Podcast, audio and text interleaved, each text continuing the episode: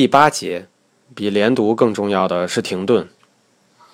也许是因为人们在讲外语的时候总是不由自主地想更快一点，所以在研究自然语流特征的时候，都不由自主地更为关注连读。事实上，连读可能是所有自然语流特征中最不重要的一个。道理也很简单，熟练了自然就连起来了，不熟练的时候非要连起来就格外的生硬。英文与中文不一样的另外一个地方，就是中文的基本单位是字，一个声母加上一个韵母，即每个字都有且只有一个音节。英文的基本单位是词，可能是一个音节，也可能是多个音节。与中文的词对应的是英文的词组。最长的英文单词据说是由十八万九千八百一十九个字符组成。是目前已知最大的蛋白质 Titan 的化学名称。鬼知道那词儿究竟有多少个音节。不知道这辈子能否遇到哪一个人能读出那个单词。而英文字典里最长的词汇是由四十五个字符组成的。Numinal ultra microscopic silicovolcano coniosis。韦氏词典的电子版 Version 3.0里也没有它的真人朗读发音文件。要听听这个单词究竟怎么读，只能将就着听一听微软语音引擎的朗读。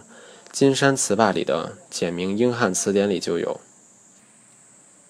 由于英文中有很多词汇是由多音节构成的，刚才那个 new 开头的词汇总计有十八个音节，所以英文的音节就有重音和非重音之分。为了把落在一个重音上的音节读成重音，其实有个特别重要的细节需要注意，就是在重音音节之前要有一个停顿，可能是很短促的，也可以是很夸张的，而这个停顿的存在，将使其后重音清楚的读出成为可能。比如 especially 这个单词，我们在练习的时候不妨夸张一点。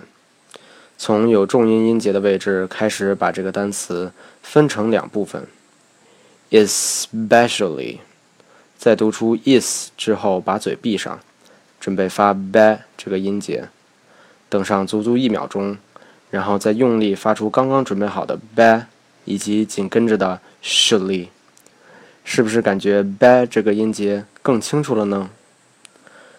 可以多拿几个单词练练，比如。unfortunately, important, understand, education, particular, financial。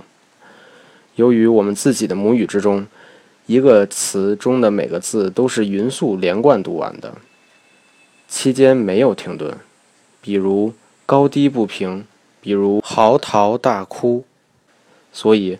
我们很不习惯在说一个英文单词的时候，期间竟然还有停顿。但事实上，在英语母语使用者的脑子里，一个单词确实是可以分开说出来的。有很多例子可以很好的证明这一点。比如好莱坞电影里，就经常有人把 absolutely 说成 abfuckingly，或者 absolutely。好玩的是，字典里的单词读音、真人发音朗读录音，尽管是单个词发音，重音音节之前却往往没有能够明显感觉到的停顿。也可能恰恰是因为只读一个单词，这可能是绝大多数初学者很少注意到这种停顿存在的原因。在读一个单词的时候。内部也都可能出现停顿，那更不需要说读整个句子的时候了。可是，一旦机理搞明白，并且通过反复练习不断进步之后，我们就会觉得语流之间的停顿越来越清楚。要知道，无论是讲哪一种语言的人说话的时候，都会不由自主地根据句意，使自己的声音不断地在轻重缓急之间变换。分不清楚停顿，就无法掌控节奏，而如果掌控不了节奏，一切都很难办。所以，最先需要养成的习惯是，该停顿的地方就要停停顿。跟读的时候，越是初学者，就越觉得录音里的语速快。他们甚至体会不到，人家在读长句子的时候也有换气的时候。不换气怎么说话嘛？